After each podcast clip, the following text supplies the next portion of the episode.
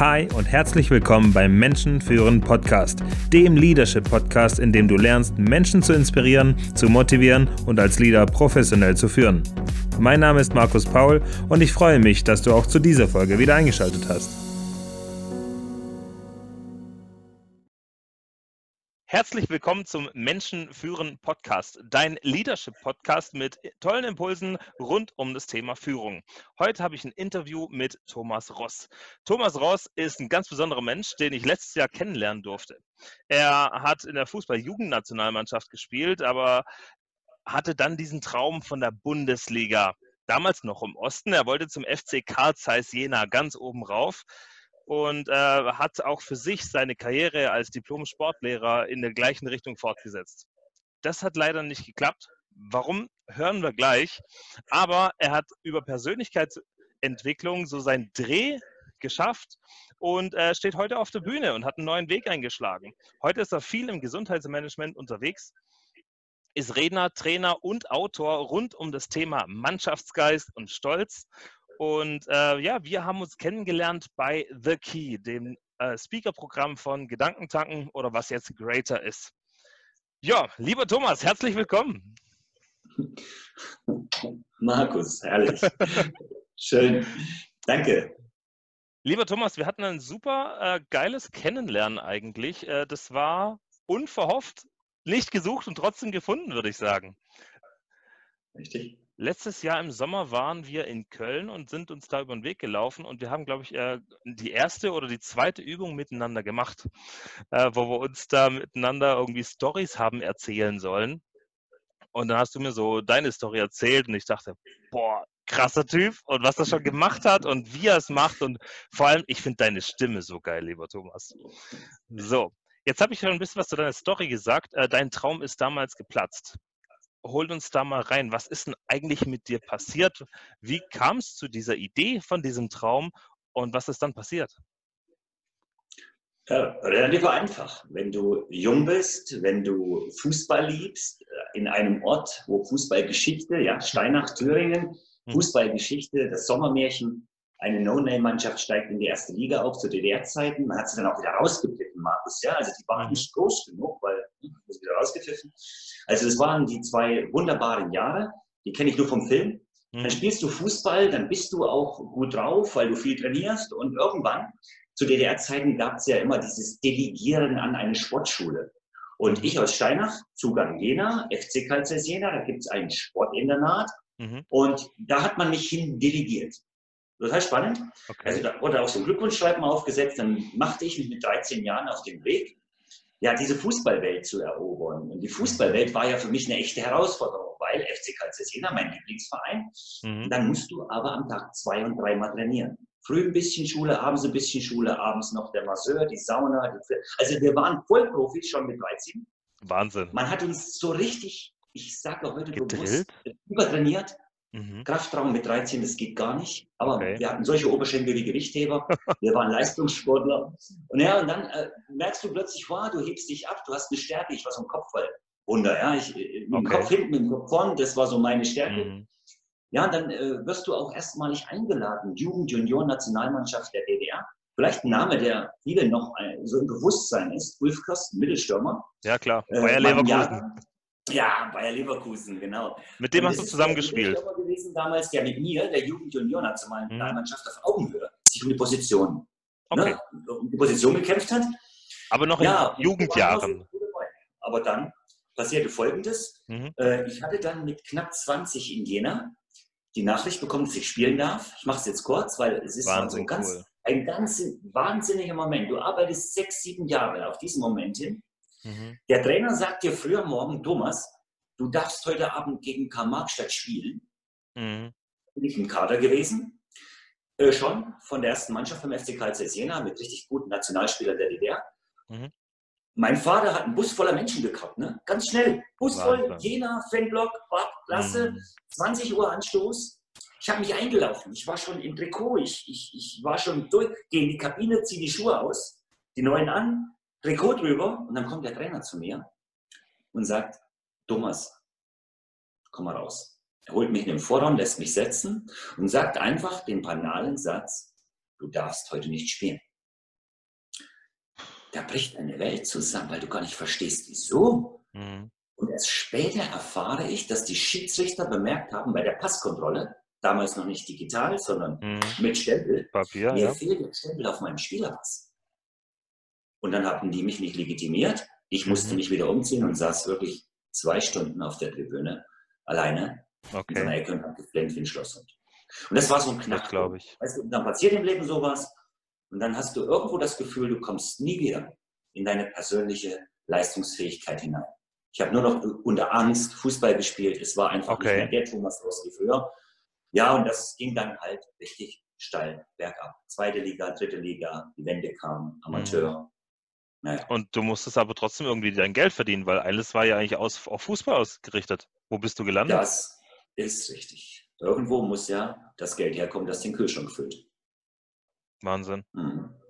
Und dann ähm, erzählst du in deinem Vortrag, äh, den man übrigens auch auf YouTube findet, äh, bei Greater, dort erzählst du, dass du Ulf Kirsten so auch in der Zeitung gesehen hast, dass er seinen Millionenvertrag unterschreibt und du sitzt an der Schaumstoffschneidemaschine. Ja, das war auch so, die Geschichte erzähle ich so gerne. Warum? Weil man dann relativ schnell merkt, was es im, im Leben ausmacht, mental stark zu sein. Wir hatten von unserem Leistungsvermögen hin kaum Unterschiede. Okay. Fast, fast identisch. Auch die Spielweise. Aber Ulf Kösten ist so eine coole Socke gewesen. er macht einen Fehler und macht danach zwei Kisten. Ich mache einen okay. Fehler und, und wollte mich auswechseln lassen. Ah, okay. Und ich habe dann Sportstudium beendet in Leipzig mit der Wende. Mhm. In meinem Vortrag, wer den mal hört, erfährt ja auch, dass 87 mein Sohn geboren wurde. Mhm wo es echt ein Hammer war, die ersten Diagnosen und ich wollte so schnell wie möglich D-Mark verdienen, ja, ja. Um auch eine gute Medizin, also Osten, Westen hat sich damals extrem unterschieden mhm. in der Qualität von Medizin und Gesundheitswesen.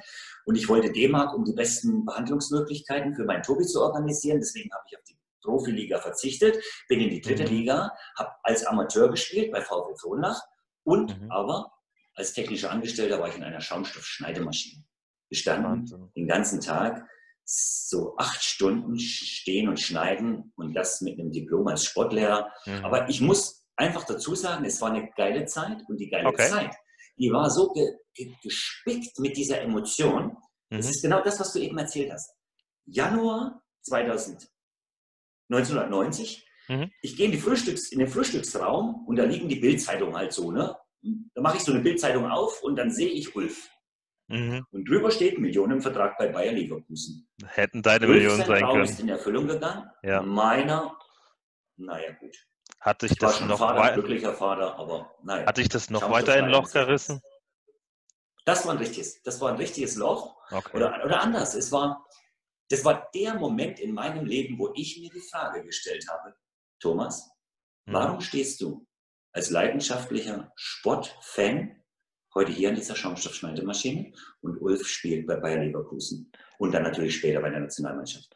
Das ist ziemlich hart. Also du sagst ja auch in deinem Vortrag, du hast dann ein Buch gelesen, das bei dir irgendwie diesen Klick ausgelöst hat. Was war das für ein Buch? Ich weiß nicht, ob man das macht, weil ich bin ja so ein Newcomer auch in dem Bereich Podcast und Interview. Aber weißt du, ich mhm. habe mir das mal rausgesucht. Willst okay, klar, natürlich. Wollt ihr es sehen? Ich zeig's mal.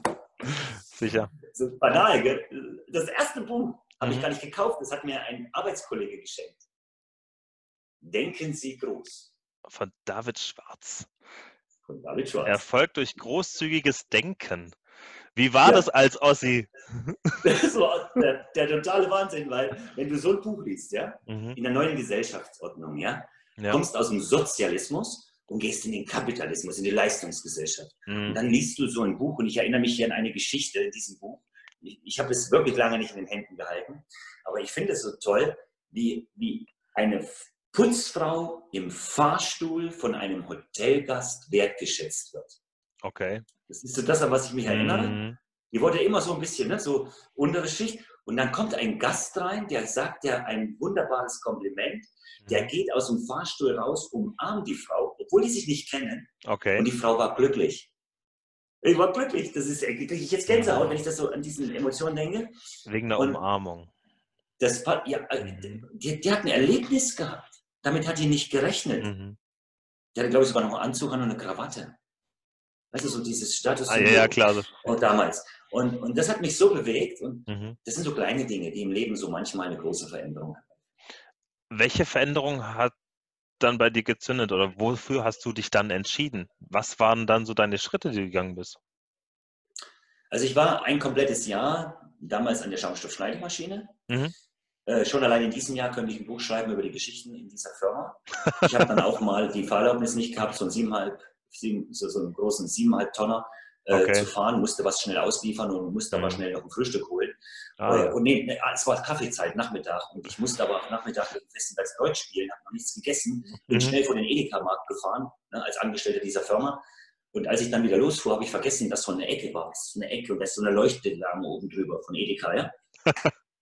Und ich habe die komplett runtergerissen, die komplette Ecke, obwohl ich gar, obwohl ich gar keine Erlaubnis Das sind meine Geschichten, okay. wenn ich diese erzähle aus dieser Zeit. Mhm. Aber äh, das war dann echt zu viel. Ich musste anderthalb Stunden anreisen. Ich habe in Volltime gearbeitet. Ich habe viermal okay. abends trainiert. Ich war am Wochenende mhm.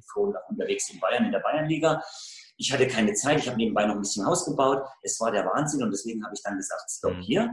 Ich habe in Frohnlach weitergespielt und mhm. habe mich dann aber äh, in der Umschulung gemeldet und okay. habe meinen staatlich geprüften Betriebswirt gemacht. Das war eine Schnellbesolung, zwei Jahre lang. Das ging relativ schnell. Und äh, ja, nach dieser mhm. Geschichte hatte ich großes Glück, dass ich mein Kreuzband gerissen habe. Das, das ist total das große Glück. Ne? Absolut ja, großes Glück. Ja, kennt jeder. nicht. Und auf jeden Fall war es so, mhm. ich hatte durch den Fußball gute Kontakte zum Chef der, der DRK damals und da mhm. war eine Ausschreibung Gesundheitsberater gesucht. Okay. Voraussetzung Diplomsportlehrer, Psychologe oder Ernährungsberater. Mhm. Ich war Diplomsportlehrer vom Beruf und ich durfte dann drei Jahre als Mutterschutzverpflegung arbeiten. Und das war aber auch nur möglich, weil ich okay. bis zu diesem Zeitpunkt schon begonnen habe, mal mich mit mir selbst zu beschäftigen. Okay. Was genau war dann der Job? Was hast du konkret gemacht dann, die drei Jahre lang? Da musste ich für die DAK damals, musste ich Kurse organisieren in der Prävention. Ah, okay. Tai Chi kam auf den Markt. Ich war einer so der, der ersten Tai Chi-Anbieter. Ich habe Fitness für Männer ab 40 selber gemacht. Okay. Präventionskurs. Das war einfach toll. Das war so mein cool. Einstieg in die Gruppenarbeit, fast schon Workshop-Form. War mhm. einfach schön. Und das entwickelte sich natürlich weiter. Und heute, äh, jeder, der mich, äh, mich mir folgt, mhm. weiß, ich bin nicht der Profi-Redner und der Selbstständige, der von Buch und Vorträgen lebt. Ich, mhm. ich würde mir selber ja was antun, wenn ich meinen geliebten Job bei der Barmer an den Nagel mhm. hängen würde, weil da kann ich Du liebst deinen Job. Ich liebe meinen Job. Ich Und wie lange machst du den sein. dann bei der Barmer schon? Wann bist du dort eingestiegen? Ja, die Barmer war auch wieder so ein, so ein, so ein, so ein ja, eher Zufallsprodukt, weil der Weg war DRK, befristet. Dann hat mich die Gmünder Ersatzkasse als Gesundheitsberater für ganz Thüringen eingestellt. Wir hm. haben noch einen besucht. Okay. Das ging dann so bis, bis äh, 96, dann komme ich mal kurz in den Vertrieb, ein bisschen Vertrieb gemacht, ne, so als mhm. Außendienstmitarbeiter, weil der Herr Seehofer keine Bauchbein-Hochkosse mehr wollte früher. War wirklich so, da hat er ja okay. die, die, Prävention gecancelt. Mhm. Total spannend. Dann musste ich kurz eine Umschulung machen. Weißt du was? Ich bin sogar genannter Sofa. Sozialversicherungsfachangestellter. Ich habe in okay. fünf Wochen Kosten meinen Sofa-Abschluss gemacht. Kleine mhm. Story muss ich dir erzählen. Wir waren ja schnell bis so, die mussten uns nur legitimieren. Ne? Mhm. Stell dir das mal vor. Kleine Story, auf jeden Fall, eins steht fest, der Thomas musste eine Klausur schreiben. Das SGB V und Recht. Ich habe nichts mit, Rechts am, mit Recht am Hut. Das war so spannend. Ich habe dann mein SGB gut vorbereitet mhm. als Spickzettel und habe doch wirklich vergessen, bei der Klausurabschreibung dieser Aufgabe mhm. den Namen zu verändern. Weil in meinem Beispielfall mhm. war es ein anderer Name als der gefragte Name in der Klausur. Und ich okay. habe dann gefühlt den Frank Müller als Klaus Meyer verwechselt. Und dann kam halt raus, gib mir mal dein SGB, habe ich mich selbst verraten, dass ich gespickt habe. Also es ist einfach so Geschichten, wo ich sage, ich, ich, ich, du kannst mit mir nichts anfangen, wenn es um Zahlen, Daten, Fakten geht. Ja. Das ist einfach nichts. Also, ist so.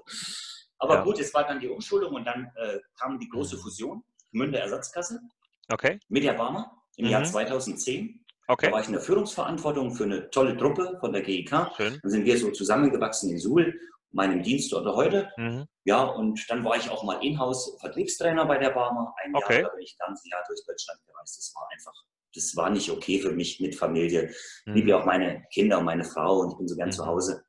Also habe ich das für mich, also äh, haben wir so zugemacht. Und dann wurde jemand wieder gesucht im betrieblichen Gesundheitsmanagement. Und da komme ich eigentlich her. Okay, und das machst du jetzt mit Leidenschaft. Ähm, was hast denn du für dich da gelernt? Weil es hat sich ja jetzt, ich sag mal, bis zum heutigen Tag immer auf ein gewisses Thema jetzt noch weiter immer verdichtet. Was ist denn da passiert, dass sich das so alles jetzt auf das Thema Mannschaftsgeist, Stolz oder so verdichtet? So die letzten okay. Jahre oder die letzten zehn Jahre. Okay. Äh, ich habe natürlich sehr viele Erfahrungen sammeln dürfen mhm. in der Arbeit mit Unternehmen, mit Firmen, kleine, große, mhm. mit Verwaltungen, vom Thüringer Landesgericht bis hin zum Arbeitsamt. Und immer wenn ich, weißt du, kennst du doch auch, du gehst irgendwo in eine Firma oder in ein Geschäft oder irgendwo hin und dann hast du sofort ein Gefühl dafür, wie ist denn hier die Stimmung? Ja. Und ich kam immer mit dem Thema BGM, also Gesundheit am Arbeitsplatz. Ob Rücken, also Bewegung ist so meine ursprüngliche Spezialstrecke. Mhm. Und dann habe ich mir später das Thema mentale Stärke dazugeholt, okay. durch verschiedene Schichten. Und dann hast du diese zwei Tools. Und dann gehst du in eine Firma, willst Angebote machen. Und dann sprichst mhm. du mit einem Personaler oder mit einem Arbeitssicherheitsmenschen. Und dann merkst du aber schon in der Firma, hier gibt es einen Großteil von Menschen, wie sagt Tobi Beck immer so schön, die sind gefühlt schon tot, nur noch nicht umgefallen. Ja. Das sind Menschen, die sich früh dahin schleppen, mhm. um dann am Freitag das Wochenende zu feiern. Und die Zeit zwischendurch ist für die keine Lebenszeit. Das ist mir so bewusst geworden bei der Arbeit mit Menschen. Und du bist bei den Unternehmen ein- und ausgegangen und hast immer wieder ja. dasselbe Schauspiel ja. gesehen. Genau. Was hat es mit Du kannst mit dem Rückenvortrag mhm. nicht die Kultur verändern. Nein, das ist weißt du, was ich meine? Mhm. Und da gibt es ja den übergreifenden Handlungsrahmen, Unternehmenskultur. Und seitdem beschäftige ich mich ganz intensiv mit diesem mhm. Thema. Okay. Und irgendwann kam ja für dich da aber auch den Punkt zu sagen, ähm, ich gehe damit auch noch weiter raus. Du hast es ja mhm. quasi für die Barmer schon ziemlich stark vertreten in vielen Unternehmen. Das heißt, du hast schon eine große Reichweite gehabt, aber trotzdem mhm. hast du für dich gesagt, ich will an die Öffentlichkeit damit. Warum? Mhm. Das hängt auch wieder mit unserem Treffen zusammen in Köln, okay. natürlich vorher schon gebrieft, weil Gedankentanken früher, Greater jetzt, ja. muss ich einfach hier an dieser Stelle sagen, hat mich zu 50 Prozent auch zu dem gemacht, was ich heute bin. Ah, Nicht ja. wie mich andere wahrnehmen, sondern wie ich mich fühle, was ich von mhm. dem mitgenommen habe. Und deswegen war es ja auch der Traum, auf die Bühne zu gehen. Dass ich dich dort treffe, war ja das eine tolle Geschichte. Ja, ganz nebenbei. Ja, äh, das war so meine Passion. Mhm. Aber warum machst du das? Weil du irgendwann, wenn du wirklich, ich sage mal, aus dem Gröbsten raus bist.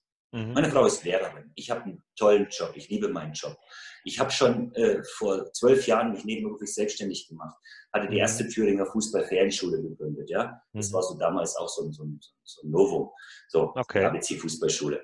Äh, dann wechselst du, dann gehst du raus und, und, dann liest du Bücher, dann gehst du zu einer systemischen Coaching-Ausbildung, dann gehst du in ein Thema rein, NLP, dann gehst du in das Thema Hypnose, äh, dann wirst du immer neugieriger, dann gehst du mal ja. zu unserem bekannten René Bourbonus und mhm. lässt dich mal briefen zum Thema Kommunikation. So. Und dann schon dreimal. du dich zu, ich glaube, das verbindet uns auch, oder? So diese Art und Absolut. Weise, sich ein, mit irgendetwas ja, neu inspirieren zu lassen, mhm. aber dann nicht zu kopieren, sondern zu verarbeiten und das zu behalten, was wichtig ist, das andere das löschen und dann gehst du raus. Weißt du? Und da gibt es bei mir so einen Satz, und da bin ich wieder Dieter Lange so mhm. dankbar dafür, den ich ja auch als, als Redner, das ist einfach, die unterschiedlichsten Formen der Redner sind ja so genial. Absolut. Und der Dieter sagte, mal in einem Vortrag, auch bei Gedankentanken, mhm. sagte der, du brauchst für dein Leben oder anders, für das Buch, das du gerade schreibst. Du schreibst mhm. eins, ich schreibe eins. Jeder, der hier zuhört, schreibt, ihr Lieben, ihr schreibt gerade ein Buch. Ihr schreibt alle ein Buch. Ja, das eigene Lebensbuch. Ja, so. Ein Lebensbuch schreibt jeder von uns. Und als der dann anfing zu sagen, ha ja, die mhm. Kapitel, das sind so mit Zielen, mit Zeitformen, das sind so ganz klare Fakten. Mhm. Kindergarten, Schule, erweiterte Schule, Berufsausbildung, Berufsjahre, dann kommt der Rentner da sein und dann machen wir das Buch zu. Ja, das ist so die Dramaturgie, Kapitelseite. Der Text, der da steht, in meinem Lebensbuch steht heute der Text mit dir. Mhm. Hm? Mein erstes Interview auf diese Art und Weise ja. mit einem guten Freund. So ist, ist, schreibe ich heute ein paar Zeilen dazu in meinem Lebensbuch. Mhm. Aber kaum ein Mensch, und das ist das Interessante, das hat mein Leben wirklich verändert. Mhm. Kaum ein Mensch macht sich Gedanken, wie ist der Titel deines Lebensbuches? So. Was steht da vorne drauf? Und das ist ein ganz spannender Satz, weil wenn ich mal auf deine Homepage gehe, dann steht da ganz kurz, sei stolz. Das ist das, was jetzt gerade auf deinem Buch steht, auf deiner Homepage. Ähm, spannendes Wort. Was bedeutet dann Stolz jetzt für dich? Warum hat sich das auf Stolz verdichtet und was ist Stolz für Thomas Ross? Mhm. Ja, ich suche so, jeder von uns sucht ja irgendwo seinen Kernwert. Mhm. Und ich bin äh, über eine sehr intensive Arbeit mit einem Coach auf mhm. einen Wert, der bei mir immer wieder aufpoppt. Und das ist das Thema Stolz. Und mhm. Stolz ist so ein Wort, das aus meiner Sicht, in meiner Erfahrung, der größte Energiegeber ist, den mhm. es gibt. Und zu diesem Wort Stolz kann ich natürlich Geschichten erzählen. Aber was steckt hinter diesem Wert Stolz? Mhm. Weil jeder von uns, jeder, der hier heute bei uns beiden lauscht, ja, der darf und muss auf sich einfach stolz sein. Weil da, wo dieser Mensch heute steht, darauf ja. muss er stolz sein weil er schon unglaublich viel in seinem Leben geleistet hat, mhm. gerockt hat, bewältigt hat, gemeistert hat.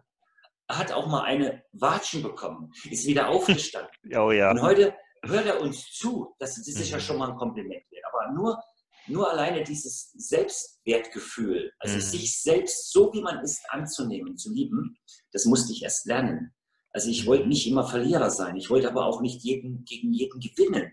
Es mhm. muss mit Selbstzufriedenheit zu tun haben. Mhm. Und deswegen ist mir dieses Lebensbuch so wichtig gewesen. Und dann kam ja. der Begriff Stolz dazu. Aber du wirst kaum glauben. Der Titel meines Lebensbuches hat gar nichts mit Stolz zu tun. Da steht einfach nur, geben ist okay. mein neues Haben. Oh, Aber stolz bin ja. ich zum Beispiel auf meine beiden Söhne. Ja, mhm. zwölf Jahre auseinander. Und wer meinen Vortrag vielleicht schon gehört hat, die Geschichte habe ich erzählt. Es ist damals äh, ein Knaller gewesen. Ich weiß gar nicht, ob ich jetzt die Zeit dazu habe. Erzähl. Soll ich erzählen? Boah. Ja. Boah. Ja. Ähm, das war so, wenn du mit 22 Jahren Vater wirst, mhm. ja, also geplanterweise, und meine Frau auch 22, und dann bist du als Profi auf dem Fußballplatz an einem Donnerstagmorgen, und dann ging jetzt. Telefon. Dann holt dich der Vereinsvorsitzende vom Platz und sagt, Thomas, komm mal schnell, komm mal schnell, komm mal her. Deine Frau ist am Telefon, du musst mal schnell ans Telefon. Mhm. Ich gehe ans Telefon, meine Frau am Telefon. Und sie sagt, heulend, total außer sich, okay. Thomas, komm nach Hause, komm nach Hause. Ich war gerade mit dem Tobi, übrigens mein jetzt großer Sohn, damals drei mhm. Wochen alt, zur ersten Mütterberatung, so hat man das in der DDR genannt, hat die Ärztin gesagt, er wäre blind. Ihr okay. Sohn ist blind. Und das war auch die Botschaft meiner Frau. Ich habe mich geduscht, ich habe habe mich ins Auto gesetzt, bin eine Stunde nach Hause gefahren, nach Steinach. Mhm. Habe dort natürlich äh, erstmal, da musste ich erstmal überhaupt beruhigen. Also meine mhm. Frau, ich war selber auch geflasht. Und durch gute Beziehungen konnte ich gleich am anderen Tag einen Termin in Erfurt bekommen bei Professor Krebs, Augenspezialist. Mhm. Und die haben den Bubi dann fünf, sechs Stunden untersucht. Und das war so ein ganz besonderer Moment. Du sitzt da und weißt nicht, was ist. Ne? Was kommt da ja. raus? Und dann kommt der Doktor lächeln. Muss man mhm. mal vorstellen, da kommt der Doktor lächeln, bittet beide Eltern zum Gespräch. Der Kleine lacht in so einer Pritsche. Mhm. Waren die Hände noch festgeschnallt, weil sie in den Augen untersucht haben, dass der nicht okay. stirbt. Waren die Hände noch gefesselt, lachen in diesem Bettchen. Und dann sagt er, Frau Ross, Herr Ross, Ihr Sohn ist Gott sei Dank nicht blind. Okay. Also wenn das der Arzt sagt, dann gehst du ja erstmal, weißt kennst du, ne? So, wir waren gerade so am Durchatmen, aber dann kommt ja manchmal, mhm. dann kommt Irgendjemand ja hat so, doch das Urteil gefällt. Irgendjemand hat doch gesagt, er sei blind. Wie kommt denn da dieser ja, durch Gegensatz die, das muss man auch verstehen. Ganz kurz nur dazu, wenn die Taschenlampe mhm. leuchtet und ein Kind mit drei Wochen der Lampe nicht folgt und okay. nicht auf Licht reagiert, die Ach Augen so. stehen so ein bisschen nach außen, war total komisch damals, auch das haben wir auch gemerkt, da ist was nicht mhm. okay. Und dann sagt der nach der Untersuchung, er ist nicht blind. Hast du schon mal erlebt, wenn dann so eine Aussage kommt, dann kommt so eine Sprechpause mhm. und dann sagt er, aber oh. äh, wir sind uns nicht sicher, es könnte Trisomie sein, Wasserkopf, Tumor, wir wissen es nicht wir müssen ihren Sohn hier behalten. Mhm. Den müssen wir hier behalten. Dann lag unser Sohn zwei Wochen mhm. erstmal in Erfurt, dann nochmal anderthalb Monate in Jena zur Spezialuntersuchung. Mhm. Zum Schluss hat sich nur herausgestellt, dass der dritte Hirnnerv, der die Augen nach innen die Lider öffnet und die Pupille so öffnet, okay. äh, eine Überträgersubstanz fehlt, also eher ein kosmetischer Fehler. Okay. Das linke Auge hat abgeblendet, wurde zwei, mhm. dreimal operiert im Alter von einem Jahr und guckt jetzt so ein bisschen so, ne? Mhm. Er war in Köln ja dabei. Dich hat er gesehen, du ihn nicht. Nee. Und äh, von ihm habe ich ja, mein Kleiner war übrigens auch dabei, der kleine Sohn. Mhm, schön. Das heißt, Bilder gemacht. Also das ist immer so zwei Welten auch. Mhm. Und, und, dann, und dann kommt eins, du, du hast das Gefühl, es ist nichts mehr, wie es war durch diese mhm. Story, also diese, dieses Erlebnis. Weil du dich nur darauf vorbereitest, wie gehst du mit einem Blinden oder mit einem kranken Kind um. Ja, klar. Das war damals, aber das bist ja nicht vorbereitet. nicht vorbereitet, mit 22, ja? Ja. Guck mal heute in die Generation mit dieser Herausforderung. Die brauchen zehn Jahre nochmal dazu, bis sie das überhaupt verstehen würden. Aber das ja. ist auch okay so, dass die das Spiel spielen, wie sie es spielen. Aber worauf ich hinaus möchte ist, und dann hast du so 18 Jahre später ein Erlebnis. Und das war das, wo ich mhm. plötzlich angefangen habe, mich so intensiv mit dem Wort Stolz zu beschäftigen. Dann sitzt du in einer Festhalle. Mhm. Deutschland spielt gerade Fußball gegen Schweden zur Fußball-Weltmeisterschaft, Sommermärchen in Deutschland. Ich wollte mir Spiele angucken, aber ich hatte eine bessere Veranstaltung. Ich habe nämlich meinen Sohn Tobi mhm. bei seiner Abi-Zeugnisübergabe natürlich gratuliert, aber das Geile war, mhm. der Typ, der hat ja so ein Selbstvertrauen. Ja, der stand als Moderator im weißen Anzug, grünes Hemd, lange blonde Haare, Brille auf, stand der auf der Bühne und seinen eigenen Abiball moderiert. Sehr geil. Da kommt der Stolz dann hoch. Exzellenz, ja? Da kommt der Moment. Stolz dann hoch. Und dann kommt der Stolz. Und ich habe mich bewusst für das Wort Stolz entschieden. Mhm. Weil Stolz, wenn du dir den bewusst machst, jeder von ja. uns darf stolz auf sich sein und auf seine Mannschaft, auf ja. Familie, Verein oder mhm. Firma, macht euch alle diese Momente so bewusst. Gerade in dem Moment, wo man so einen richtigen Energieschub braucht. Weil dieser Cocktail, den wir da mischen, also ich brauche heute nur die Bäckerfaust zu machen, mhm. dann bin ich in diesem Hormoncocktail von 2000, muss ich kurz überlegen, 2006 mhm. bin ich da drin, ja, und dann, und dann ist er da. Und dann kannst du wieder agieren. Und Stolz ist für mich auch so eine interessante Geschichte, weil äh, der gibt so viel Feuer, so viel Energie, so viel mhm. Klarheit. Und lässt dich auch mit Niederlagen leben, weil du weißt, ja. alles ist möglich, wenn du dran glaubst und davon überzeugt bist. Sehr cool. Lass uns das Thema mal jetzt übertragen, mal auf das Thema Business, Unternehmen, Führung. Das ist ja, ich sag mal, mein Spezialgebiet und ich möchte ja ein bisschen was von dir lernen auch. Ähm, mega tolle Geschichte und das zeigt, ich sag mal, wo das alles herkommen kann und was auch Menschen durchmachen, bis sie zum Stolz gelangen. Es geht im Unternehmen, da sind ja viele Menschen, die eigentlich miteinander sonst nichts zu tun haben. Viele werden erst durch den Job vielleicht Freunde, aber treffen sich in den meisten Fällen eher, ohne dass sie sich sonst über den Weg gelaufen wären. Äh, und dann sollen die zusammen stolz sein. Mhm. Ähm, wie wichtig würdest du sagen, ist, ist es, ein Team zu haben, im Sinne von einem Team, um diesen mhm. Stolz zu erarbeiten? Sowas kommt von sowas. Das bedingt sich. Weißt okay. du? Mhm. Und lass mal einen Schritt zurück, weil da, du bist ja auch so ein typischer Führungsexperte, ja? Also mhm. du beschäftigst dich ja mit Führung, mit Menschen ja. führen. Genau. Und, äh, und, alleine deine Erlebnisse, die du mir geschildert hast, die, die, fand ich so inspirierend, um das auch mal in Verbindung zu bringen. Jetzt kommst du aus einer ganz anderen Richtung als ich. Und ich versuche jetzt einfach mal, ich habe mich seit über 20 Jahren mit dem Thema auch beschäftigt. Mhm. Vor allen Dingen in Trainerausbildung, auch auf dem Fußballplatz, war ich auch Spielertrainer, verantwortlicher mhm. Trainer. Und jo, weißt du, hier in dem Moment bin ich bei meinem Vorbild. Mhm. Und jeder, der den Namen hört, weiß genau, dass eine Führungskraft in der Wirtschaft mhm. von Jürgen Klopp sich eine Menge abgucken kann. Okay. Weil ein Jürgen Klopp es schafft, mhm. durch seine Art und Weise, wie er arbeitet, nicht was er tut, sondern wie mhm. er arbeitet und wie er redet, Menschen führt zum Erfolg. Und komischerweise, jeder Liverpooler Einwohner ist stolz auf seinen Verein, auf seine Jungs, auf Klopp, mittlerweile auch auf die Welt, weil auf den Proudmaker. Aber wer hat es initiiert? Globo. So. Mhm. Und das, was Globo kann, habe ich seit über vielen Jahren mal versucht, zu, so einfach wie möglich darzustellen. Weil wenn Jetzt. du Führungsseminare besuchst und mit Ringordnern nach Hause mhm. gehst, ein Kofferraum voller Ringordner, und gar nicht weißt, wo du anfangen sollst mit auswendig lernen und lesen und nachschlagen, mhm. dann finde ich das nicht okay. Weil wenn der beste Schraubendreher zum Chef aller Schraubendreher wird, dann muss der jetzt nicht noch eine Führungsakademie besuchen.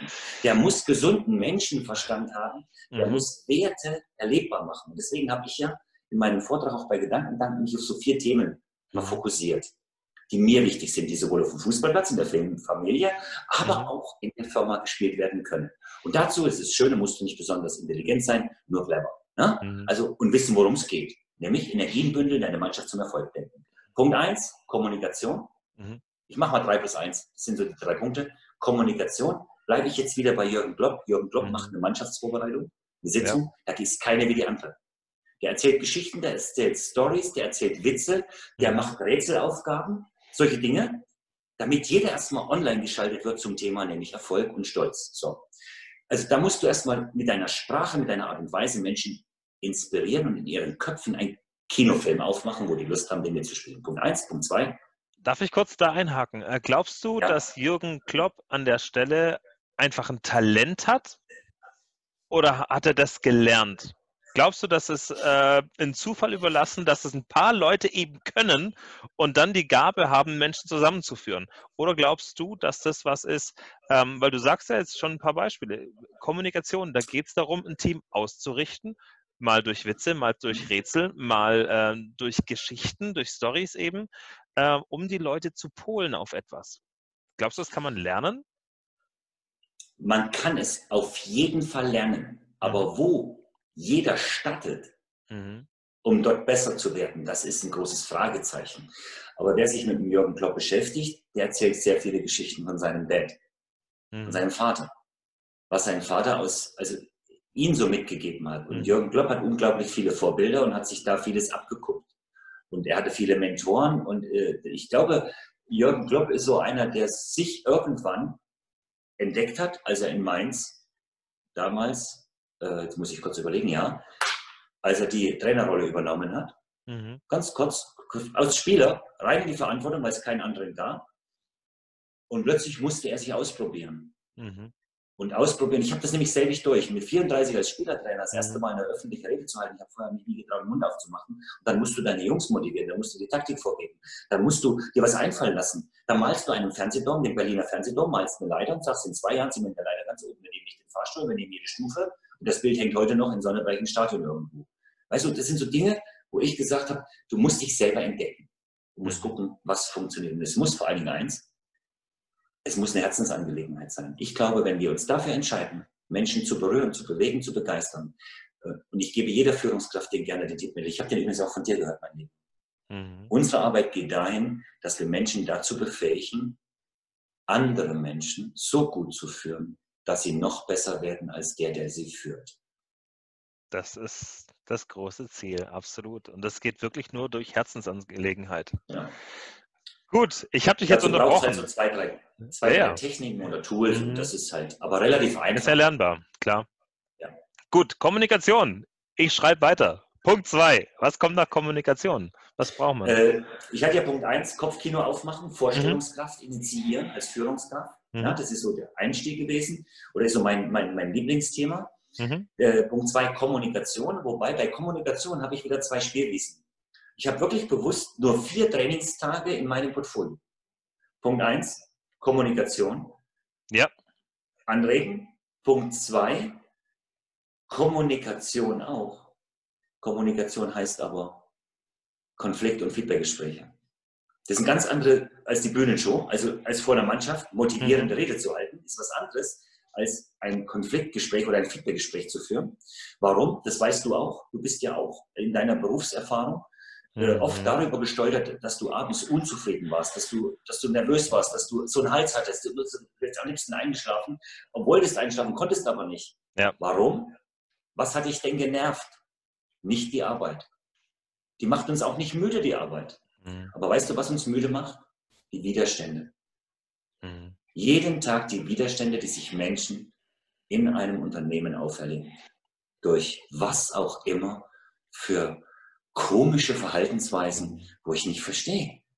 Warum haben die alle so ein großes Ego? Warum geben die nicht lieber, als dass sie nehmen? Wisst ihr, wie, wie schön das wird? Ja, und deswegen habe ich gesagt, wir müssen erstmal Widerstände auflösen, eine gute Feedback-Kultur gründen und durchziehen. Punkt drei, Werte. Werte erlebbar machen. Ne? Wertschätzung, Respekt, Verantwortung, Vertrauen. All diese Werte stehen in Leitbildern. Aber hast du schon meins gelesen, Markus? Ich bin selber totaler äh, Anti-Fan von äh, Leitbildern, weil ich bin immer auf dem Trichter, wo ich sage, nimm mal ein Leitbild und schreib das, was da drin steht, mal exakt im Gegenteil auf und dann bist du an der Wahrheit. Weil ganz viele so eine Wunschvorstellung aufschreiben, also eine Wunschvorstellung aufschreiben, wie sie sich denn wünschen, dass man denn vielleicht mal irgendwann wäre. Alles im Konjunktiv, aber viel weniger im Ist. Und ja. ich sehe so viele Mitarbeiter, die so ein, so ein Wisch dann in die Hand kriegen, so ein Zettel, ja, und da stehen so die Leitsätze drauf und alle gucken einmal an, grinsen so verschmitzt, sarkastisch, ja, und knüllen das zusammen und werfen es dann weg und schauen es nie mehr wieder an, weil sie sagen so, was soll denn das? Das ist doch nicht wir. Und also, Werte, Werte erlebbar machen ist was komplett anderes. Und das wäre dritt, genau. Schritt und, drei. Und, und, weißt du, Markus, wenn du, wenn, wenn du nur ein Fußballspiel anguckst, dann kriegst du schon 10, 12, 15 Beispiele, okay. was alleine körpersprachlich, ritualtechnisch auf dem Fußballplatz passiert. Du musst ja kein Kommunikationskünstler sein. Aber wenn du einen Menschen ganz bewusst machst, wenn er von dir mhm. dieses Zeichen sieht, ich meine jetzt nicht per WhatsApp Dank, geschickt, sondern Dankbarkeit, ja. dann ist es die große Dankbarkeit und dass ich wieder stolz bin, mit dir jetzt in diesem Moment Zeit zu teilen.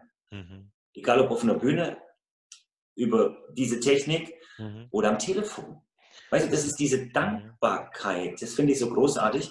Aber mach die doch mal erlebbar. Das heißt, du würdest sagen, dass wir vom Fußball auch in der Wirtschaft sehr viel lernen können, vor allem über diese starke Emotionalität, weil die Werte dann wirklich dort erlebt werden, weil wir die Emotionen eben auslebt und im Unternehmen alles sehr, sehr nüchtern wird. Weißt du, und wie wichtig es ist, das merkst du schon bei der Auswahl, nur bleibe ich wieder bei Kloppo, wenn der seine Mannschaft zusammenstellt, dann holt er sich nicht nur den besten Fußballer. Mhm. Die Werte, die er von ihm verlangt, die muss er leben. Das heißt also, lieber 20 Prozent weniger Fußballfachkompetenz, mhm. aber 20 Prozent mehr als der Durchschnitt. Okay. Die richtige Einstellung, mhm. füreinander da sein, für die Truppe durchs Feuer gehen, extra Meilen gehen, nur um gemeinsam Erfolge zu feiern. Und wer sich an die Champions League-Feier mal zurückerinnert von Liverpool, wo Millionen Menschen oh, ja. einfach nur feiern worauf sie etliche Jahre gewartet haben. Und es ist nur das banale Thema Fußball. Mhm. Aber was passiert in den Unternehmen? Und da gibt es eine Menge zu tun. Gib uns mal drei Beispiele, so grob drei Beispiele, wie mache ich Werte erlebbar im Unternehmen? Was kann ich tatsächlich tun? Okay, da muss man sich Gedanken machen, wirklich, wie werden sie erlebbar? Ich mache jetzt mal drei Beispiele auf. Äh, mhm. ein Unternehmen, das ich begleitet habe, ich kriege ja immer so eine Feedbackrunde also oder mal ein Mail mit einem Foto. Es kommt immer irgendwo bei mir was an, wenn es ein Erlebnis gab. Ja. Eine Geschichte, eine Firma hat herausgefunden nach der Wertearbeit und Werte erlebbar mhm. machen, dass sie in ihrer Firma einen unglaublich guten Ölmaler haben, der okay. hobbymäßig äh, Bilder malt, mhm. Porträts, Landschaften einfach malt. Mhm. Und er hatte zu Hause 20, 30 Bilder schon gemalt. Die haben diesen Kollegen einen mhm. Raum freigemacht, Foyer, und hat okay. eine Ausstellung machen dürfen. Sein Name. Plötzlich wussten erstmal die Mitarbeiter, dass hier so ein mhm. Talent des Malens sitzt. Der hat seine Ausstellung mhm. eröffnet, als ein Mensch, der an der Maschine steht, ja. Mhm. Er öffnet seine Ausstellung mit Jackett, T-Shirt in der Firma, mhm. war ja eingeladen. Mhm. Und plötzlich geben den 70, 80 Menschen Beifall. Weißt du, die klatschen einfach, weil die, die sind begeistert von den Bildern. Weil, sie, weil es geht nicht um seine Leistung, sondern um ihn als Menschen, wie er sich als ausdrückt, was, was er von sich zeigt und preisgibt, wo er echt ist. Genau. Wahnsinn. Und der hat einen sehr, schönen sehr Moment cool. durch seine Kunst geschaffen mhm. für die Kollegen, dass die mal eine halbe Stündchen bei einem Häppchen, bei einem Säckchen, das vergessen die nie. Andere sehr, Geschichte. Cool. Mhm. Ein Produktionsleiter, mit dem hat man nicht mehr gerechnet dass mhm. der wieder zurückkommt. Lange, okay. schwere Krankheit, schon mhm. kurz vorm Rentenalter. Hab ich äh, ich glaube, das habe ich sogar in, in, Köln erzählt. Ist, glaube ich, im Vortrag, ja. Ja, und, da, und das war so, so phänomenal. Dann kriegst du ein Mail mit so einem Video, bitte um Nichtveröffentlichung. Sonst hätte ich es mhm. wahrscheinlich sogar gezeigt, hätte ich die Erlaubnis gehabt. Aber egal, da kam ein Video und dann stehen so 70, über 70 Menschen in einem Kreis in mhm. einer Produktionshalle. Das erste Bild ist ein Kreis, richtiger Kreis, und die haben die Hände so aufeinander liegen. Die hatten auch alle noch das Firmen-T-Shirt an. Ja? Okay. Und vor den Füßen hatten die so Zettel. Team. Mhm. Äh, Team, ja, Team, Kreis, Mannschaftskreis, ob Sieg mhm. oder Niederlage, Kreis. Zusammenstellen, jeder hat mal zwei, drei kluge Sätze zur Motivation, zur Ausbildung, was auch immer, Feedback geben. Und dann geht es auseinander. Mhm. Dann geht der Kreis auf. Und im Kreis steht noch ein Musikant. Übrigens nicht der Maler, sondern ein Gitarrist. Mhm. Und der stimmt an und dann singen diese 70 Menschen eine Begrüßungsrede für mhm. den Produktionsleiter, der nach langer, schwerer Krankheit gesagt hat, ich komme wieder. Ich gehe mit ah. euch in Rente. Ja, also, und das, das, ist, das ist wie. Gänsehaut, ey. Ich habe da überhaupt nichts mit zu tun. Wow. Aber dann kriegst du das Video und sagst, wie geil ist das denn? Das sind gelebte Werte. Das sind jetzt aber so, so, so super Beispiele. Mhm. Ja? Aber gelebter Wert ist für mich auch, einen Menschen einfach mal unter vier Augen mhm. Danke zu sagen und ihm zu sagen, wie wertvoll er für mich ist, wenn wir uns hier auf Arbeit diesem Thema widmen. Und wie dankbar ich bin und wie stolz ich bin, dass er da ist. Ob ich da abklatsche, mhm. ob ich ihm den Daumen so zeige, einfach toll oder hier sage. Mhm. Einfach Wertschätzung geben und nicht Angst davor haben, als Schleimer bezeichnet zu werden. Weil wenn es authentisch ist, ist das es ist niemals Schleimen. Wahnsinnig, tolle Stories. Wir haben jetzt drei Punkte. Du hast gesagt, du hast vier. Einmal Kopfkino aufmachen, dann Konflikte lösen bzw. Widerstände lösen und dann Werte erlebbar machen. Was brauchst du jetzt noch? Ja, und das ist jetzt eine Geschichte, da wird jeder Einzelne gefordert sein, weil, mhm. und jetzt in unserer Zeit, wo wir gerade uns hier gegenüber sitzen, mhm. ist äh, für mich, und das ist wieder eine Metapher aus dem Fußball, es wird mir keiner glauben, aber ich habe ca. 10.000 Stunden damit zugebracht, Bälle anzunehmen. Okay. Bringt mir heute nichts mehr, ist egal. Aber da kommt ein Ball aus irgendeiner Richtung, von hinten, von vorn, von hinten, von drüben, von oben, von wo auch mhm. immer, in einer Geschwindigkeit, mal lasch, mal scharf, mhm. mal mit Effet, mal ohne Effet, mal in der Stresssituation, mal eine Zeit. Du kannst nur ein guter Fußballer sein, wenn du erstmal lernst, den Ball anzunehmen, also die Energie rausnehmen, dann liegt er da unten. Und wenn du den gut annimmst, kannst du ihn auch sauber weiterspielen. Und bei 10.000 Stunden. Annehmen übertrage ich ins Leben. Mhm.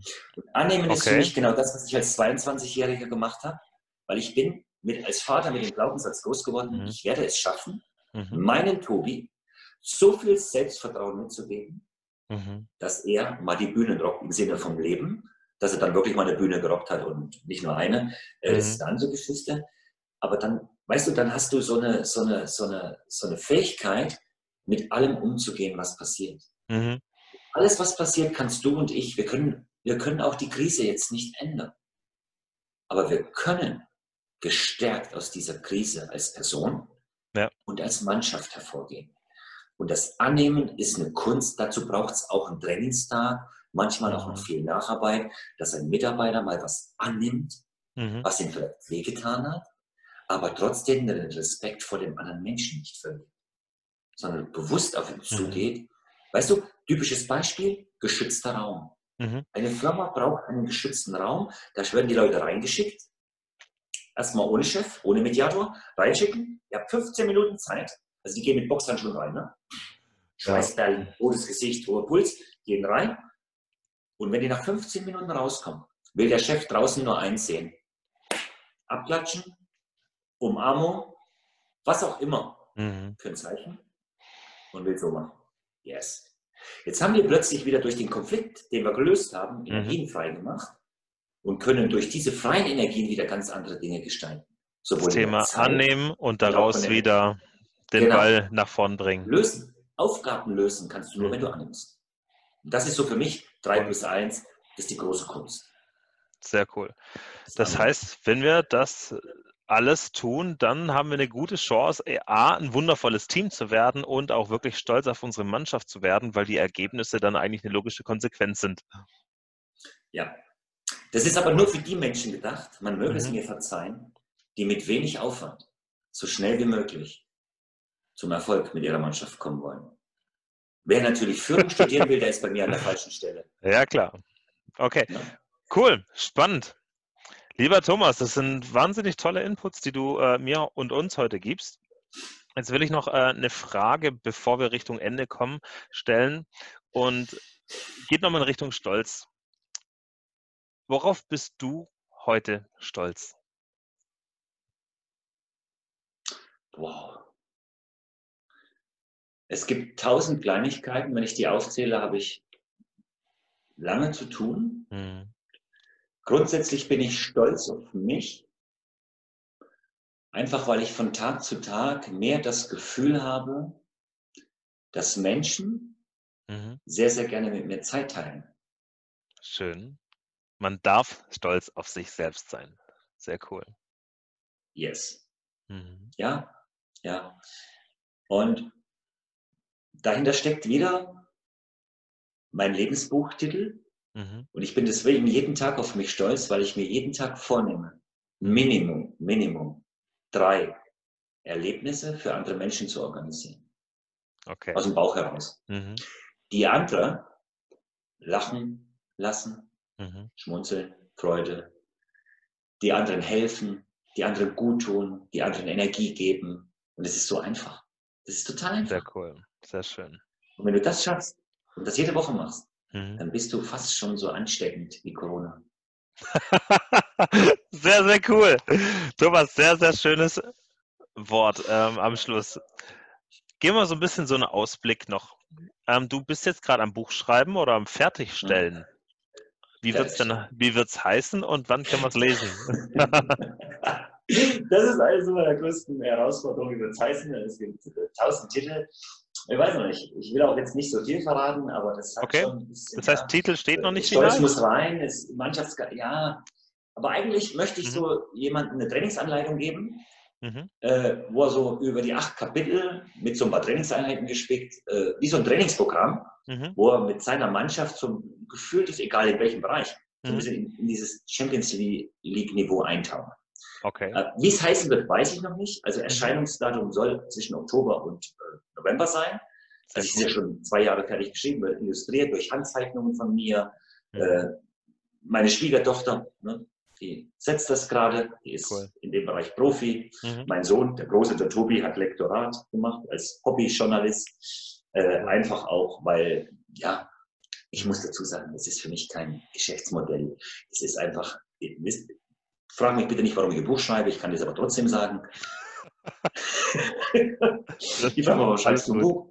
Willst du noch mehr Geld? Ich sage, nein, ich schreibe ein Buch, wenn ich mal nicht mehr bin.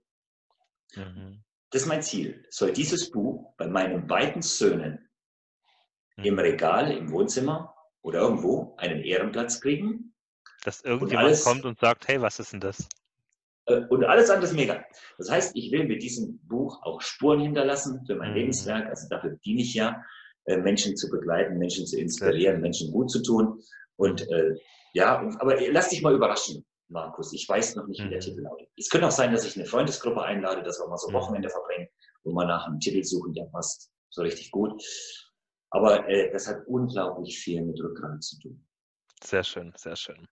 Wenn jetzt Leute aber nicht warten wollen ähm, und vielleicht mehr von dir wissen wollen, dich erleben wollen oder vielleicht sogar dich buchen wollen als Redner oder Trainer, wie nehmen die jetzt am besten zu dir jetzt schon Kontakt auf? Ja, eine Internetseite gibt es. Hast mhm. du ja auch schon. Äh, am besten Tom, über Internetseite, Punkt 1. thomasross.de mit ja. Minus oder ohne Minus? Nee, Thomas, also einfach Thomas mhm. Minus. Den mhm. Nachnamen sollte man nicht vergessen, Ross wie das Pferd. Ja, Doppel S aber. Mhm.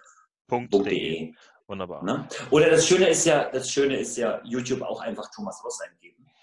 Äh, das ist immer so, ne? Dann ist mhm. immer schön, wenn man so einen Namen hat, der so ein bisschen, äh, ja, Seltener. Ich wollte auch mein, ich wollte auch mein, weil du es gerade sagst zum Abschluss, ne? ich wollte auch mein Buch Rosskur nennen. Ach, wie lustig.